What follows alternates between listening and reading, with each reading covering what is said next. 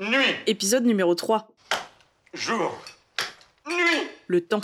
Jour. Nuit. 49 jours. Ce n'est pas moins de 1008 heures, de 60 480 minutes, ou de 3 628 800 secondes. Nom de Zeus. C'est vrai qu'il m'est arrivé de dire que j'aimerais mettre le monde en pause. Juste un peu, histoire de m'occuper de tout ce que je laissais de côté depuis des lustres. Ça ça y est, j'en ai marre. Mais c'était une manière de parler. Je m'attendais pas à être prise au mot. Non, moi je crois qu'il faut que vous arrêtiez d'essayer de dire des trucs.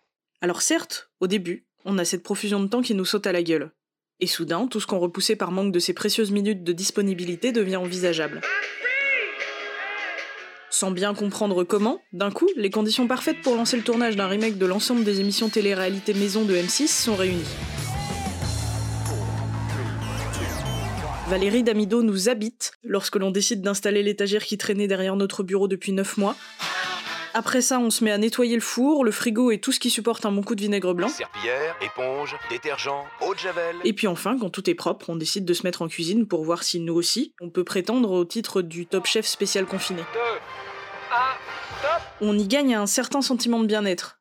On pourra dire au monde que durant notre confinement, nous aussi, on a eu notre période rangement, grand ménage et pâtisserie à tout va. plein de choses gourmandes et croquantes. L'honneur est sauf. On peut aussi faire partie de ceux qui n'auront pas cherché à rentabiliser à tout prix cette profusion de temps. Et voilà. Maintenant, allons-y. Oh, c'est le moment, une petite sieste. qui, par exemple, auront décidé de récupérer 10 ans de sommeil en retard, d'écumer l'ensemble du catalogue Netflix, de revoir les pas moins de 236 épisodes de Friends, et de classer les meilleurs spots de bronzage de leur appartement. Vous aurez raison de me reprocher une certaine caricature. Excusez-la, elle, elle est comme d'habitude. Loin de moi l'idée de faire une hiérarchie entre ces deux manières de gérer le confinement. D'ailleurs, Moi, je crois pas qu'il y ait de bonnes ou de mauvaises situations.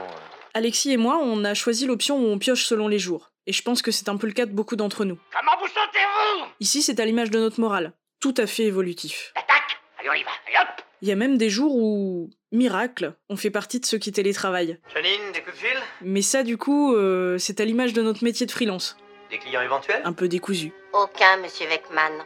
Quelle que soit votre gestion du temps, et malgré une sensation parfois agréable, on partage tous une chose, on serait prêt à tout refourguer pour être de nouveau assailli par le tumulte de la vie.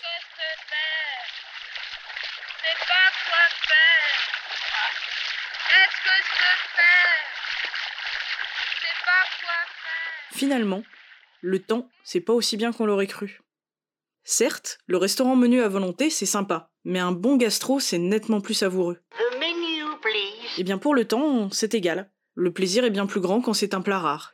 En ce moment, on- frise l'indigestion. Vous n'avez pas terminé votre dîner. On perd l'envie d'en profiter, on gobe, on enfourne, et le plaisir s'éteint. Il faut finir. Tout finir. L'ennui prend sa place. On en vient à regretter les journées où on enchaînait rendez-vous sur rendez-vous, les soirées à l'autre bout de Paris, la file d'attente dans les magasins, même vérifier 15 Vélib pour finalement rebrousser chemin vers la station de métro la plus proche, Attention à la marche en descendant du train. revêt un goût de nostalgie. C'est dire à quel point les tracas du quotidien nous manquent. Faut dire qu'ils avaient plus de panache que ceux de nos journées de confinement. Elles n'ont rien d'exaltantes, nos journées. Oh, j'ai vu toute ma vie défiler devant mes yeux. C'était d'un ennui mortel. Alexis s'inquiète principalement de la présence constante de gruyère dans le frigo. Moi, j'ai développé une angoisse de la douche tardive. Résultat, discipline militaire. Premier passage dans la salle de bain, sortie obligatoirement douchée, y compris dimanche et jours fériés. Racontez tout ça à votre voisin, parce que moi j'en ai rien à branler de vos conneries. Même nos névroses s'ennuient. Il manquerait plus qu'ils me prennent l'idée de raconter ma vie dans un podcast, et là on serait mal. Qu'est-ce qu'il dirait ton Montaigne hein? Je te dis, Montaigne, il dirait, qu'on est dans la merde. Oh, dans la merde.